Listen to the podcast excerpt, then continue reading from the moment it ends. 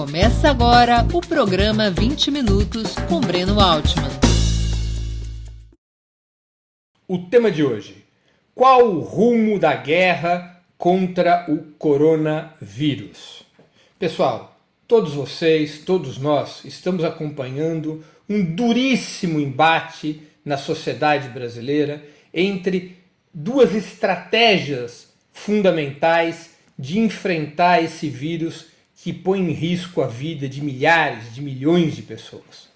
Uma estratégia é aquela comandada pelo presidente Jair Bolsonaro, que é contrário ao isolamento social e que se apoia nos piores exemplos de como conduzir o combate contra o coronavírus. Se apoia no comportamento daqueles governos que foram lenientes no enfrentamento do vírus, que preferiram preservar os interesses capitalistas, a tomar as providências que protegesse, tanto do ponto de vista de saúde pública quanto do ponto de vista econômico e social, a vida da classe trabalhadora e do povo. De um lado está este projeto, contrário ao isolamento social, com Bolsonaro seguidamente afrontando todos aqueles que explicam, defendem, justificam a estratégia que vem dando certo na maior parte do mundo, a estratégia da quarentena, a estratégia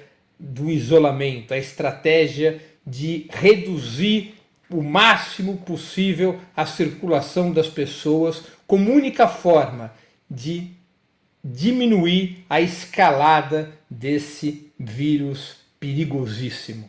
Estratégia de isolamento contra estratégia de defesa dos interesses capitalistas. A estratégia de isolamento é sustentada fundamentalmente pelas experiências bem-sucedidas da China, mas também da Rússia, da Venezuela, de Cuba, em boa medida também da Coreia do Sul, contra a estratégia de defesa dos interesses capitalistas em primeiro lugar, que foi o que levou a esta hecatombe que está acontecendo na Itália, na Espanha, nos Estados Unidos e em outros países que preferiram ser pouco cuidadosos, lenientes com as medidas de restrição da circulação das pessoas. Esse é o grande embate em termos do rumo que vai tomar a guerra contra o coronavírus. Está claramente provado que aqueles países que logo de cara adotaram medidas para restringir a circulação das pessoas, colocando a economia a serviço de dar sustentabilidade para essa estratégia, foram os países, são os países que estão se saindo melhor no combate contra o coronavírus. Quanto mais profundas as medidas de restrição da circulação das pessoas, mais rápido e mais potente é o resultado contra o vírus. Mais, rápido e potente, mais rápidos e potentes são os resultados contra o coronavírus. Nós temos vários exemplos. Wuhan, na China, quando o governo chinês finalmente se deu conta do perigo que significava o coronavírus, adotou naquela cidade já há 60 dias, no final de janeiro, medidas rigorosíssimas de contenção da circulação. O governo chinês adotou aquilo que se chama de lockdown, que é o confinamento, o bloqueio de Wuhan. Ninguém podia sair das suas casas, não era uma decisão voluntária dos habitantes, era uma decisão obrigatória, cumprida sob força policial. Todo, todos os comércios e serviços foram fechados, as escolas, o transporte público, a cidade rigorosamente foi trancada para impedir a circulação das pessoas.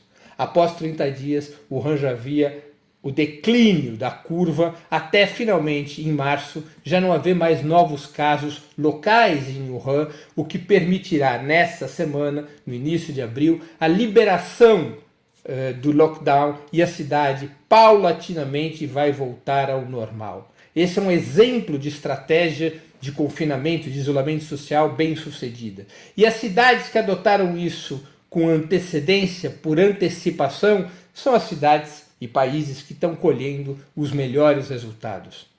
Várias cidades adotam essa estratégia.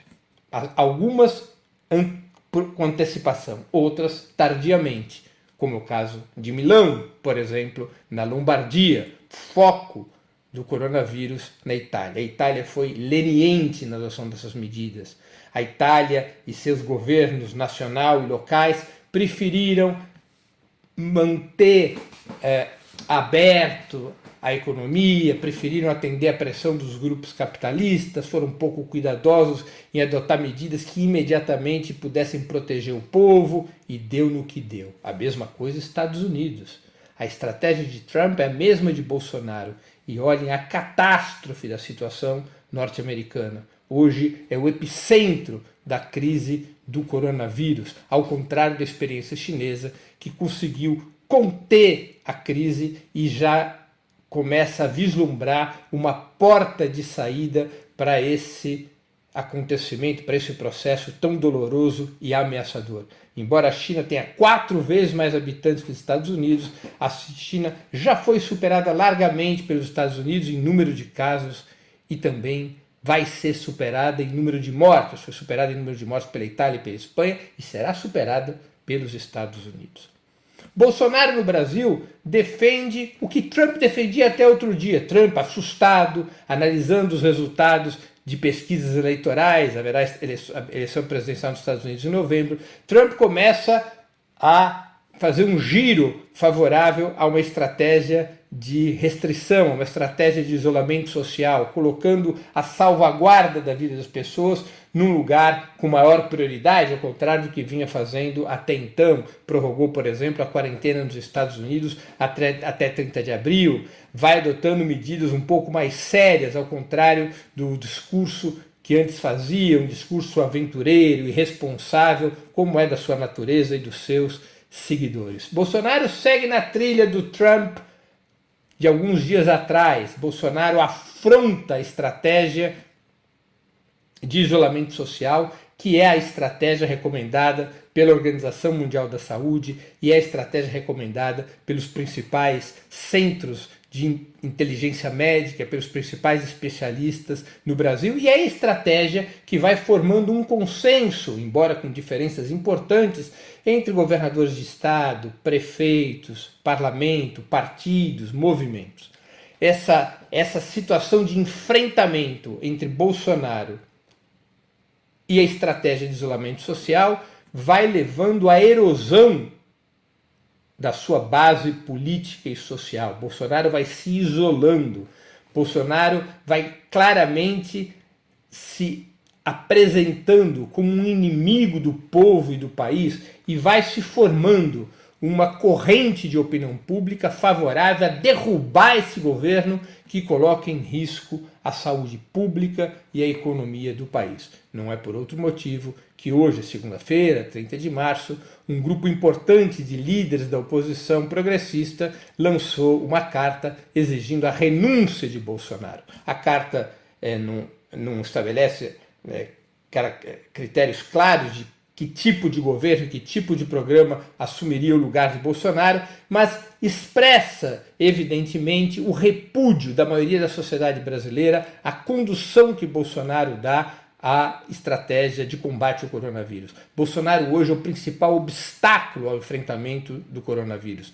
Bolsonaro é o principal problema do país na execução dessa estratégia, porque ele sabota o isolamento social, com suas palavras, com suas propostas e com seus atos, seus exemplos, como foi agora no final de semana, quando ele, descumprindo todas as normas de cautela, todas as normas de quarentena, foi circular pelo comércio da periferia de Brasília, da periferia do plano piloto em Brasília, para choque de todos os brasileiros e brasileiras de razoável bom senso.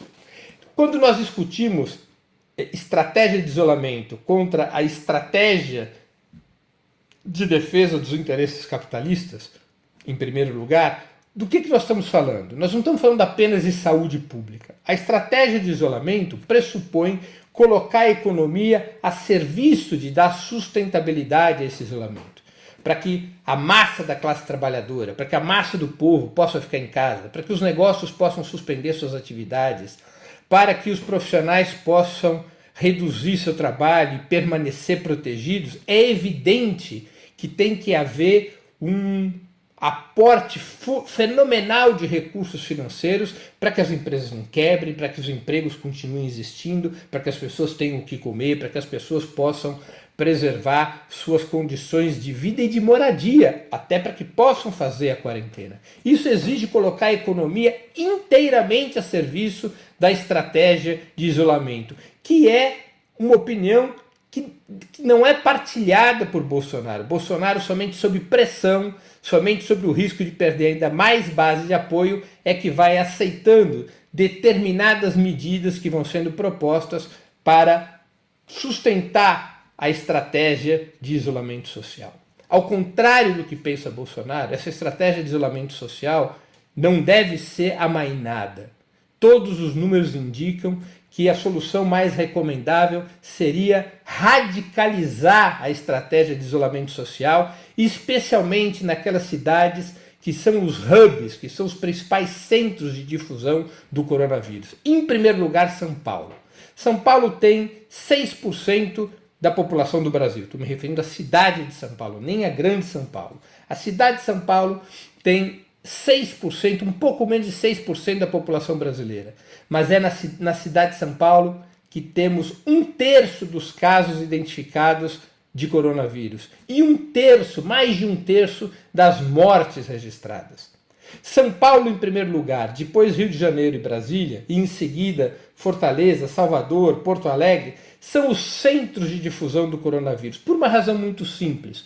O coronavírus veio de fora do país, veio com os turistas e com os viajantes. E a sua principal porta de entrada foram os grandes aeroportos do Brasil. São Paulo tem os principais aeroportos, o principal aeroporto do país, por onde ingressam ou retornam a imensa maioria dos viajantes. Não é por outra razão que São Paulo disparou no casos, nos casos de coronavírus, seguido bem atrás por Rio de Janeiro e Brasília, que são os outros dois centros fundamentais dos voos internacionais no Brasil.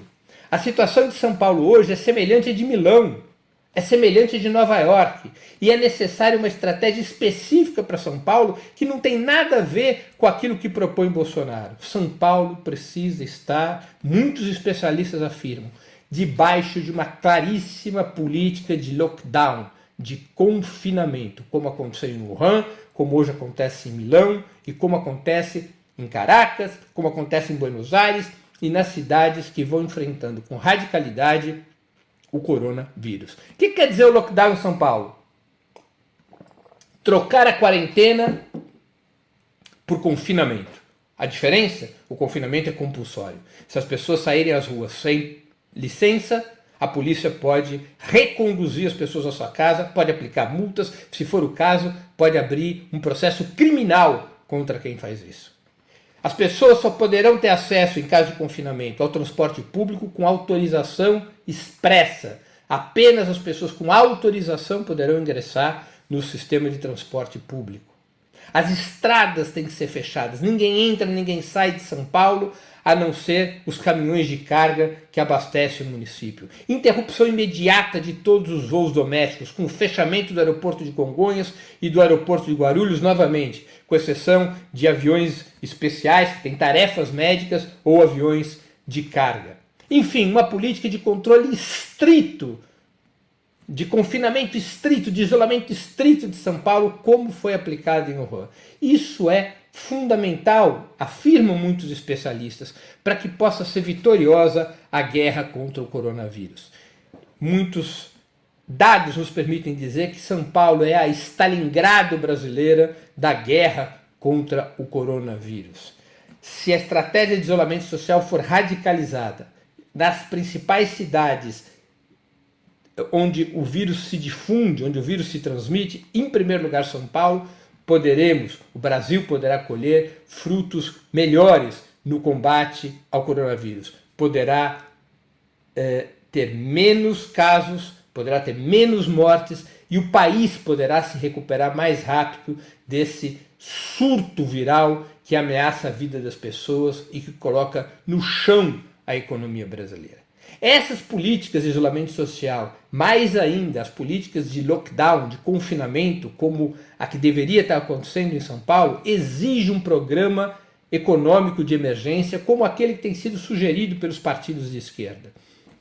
suspensão das contas de água, luz, telefone, suspensão dos pagamentos das dívidas bancárias, suspensão do pagamento dos planos de saúde, é, um salário mínimo para cada brasileiro pobre, garantia de emprego por quatro meses, ninguém pode ser demitido, créditos baratos, sem juros e de longo prazo, para que as empresas, especialmente as micro e pequenas, possam sustentar o emprego e possam continuar de portas abertas e possam se recuperar depois da crise. Enfim, um pacote robusto no qual o Estado coloca seus recursos, aliviando essa história de teto de gastos, rompendo os testes de gasto, a lei de responsabilidade fiscal, colocando toda a economia, todas as finanças para dar sustentação a estratégia de confinamento, enfrentando os bancos que receberam recursos do governo, mas não emprestam ao pequeno, não colocam dinheiro nas mãos do povo, preferem emprestar para as grandes empresas,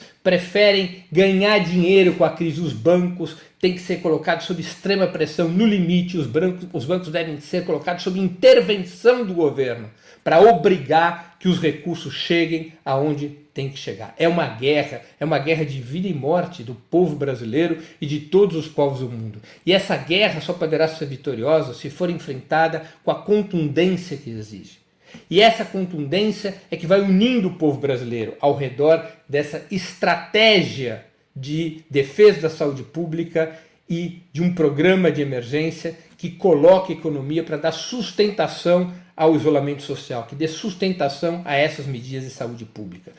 O presidente Bolsonaro colide contra essa estratégia, ameaça essa estratégia, e por isso mesmo ele não pode mais ser mantido no cargo. É necessário criar um ambiente no país que torne claro que é necessário a emergência de um novo governo para aplicar as medidas de enfrentamento ao coronavírus e para reconstruir a economia nacional.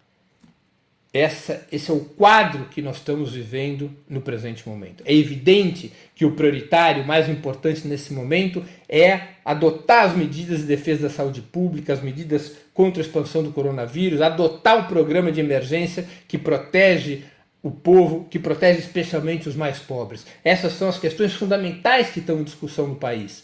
Mas é importante também identificar para, um, para onde nos levou o neoliberalismo, para onde nos levou esse governo de extrema-direita, para onde nos levou o programa que era defendido, era e continua a ser defendido pelo conjunto dos partidos da direita, inclusive aqueles que hoje tentam apresentar uma outra imagem na guerra contra o coronavírus. O neoliberalismo, o enfraquecimento do Estado, o subfinanciamento do sistema de saúde, a desidratação dos direitos, tudo isso enfraqueceu o Brasil para enfrentar o coronavírus. É hora de tomar as medidas que permitam o Estado ter força suficiente para comandar essa guerra, para exercer uma tarefa de coordenação e combate contra o coronavírus. Termina assim nosso programa de hoje.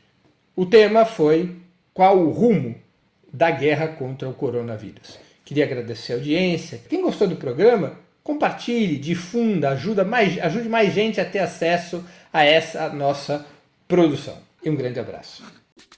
Para assistir novamente esse programa e a outras edições dos programas 20 Minutos, se inscreva no canal do Opera Mundi no YouTube. Curta e compartilhe nossos vídeos, deixe seus comentários. O jornalismo de Opera Mundi é mantido com o seu apoio. Faça uma assinatura solidária em www.operamundi.com.br. Com um pequeno valor mensal, você nos ajuda no desenvolvimento de um jornalismo independente e de qualidade. Obrigado pela audiência e até a próxima.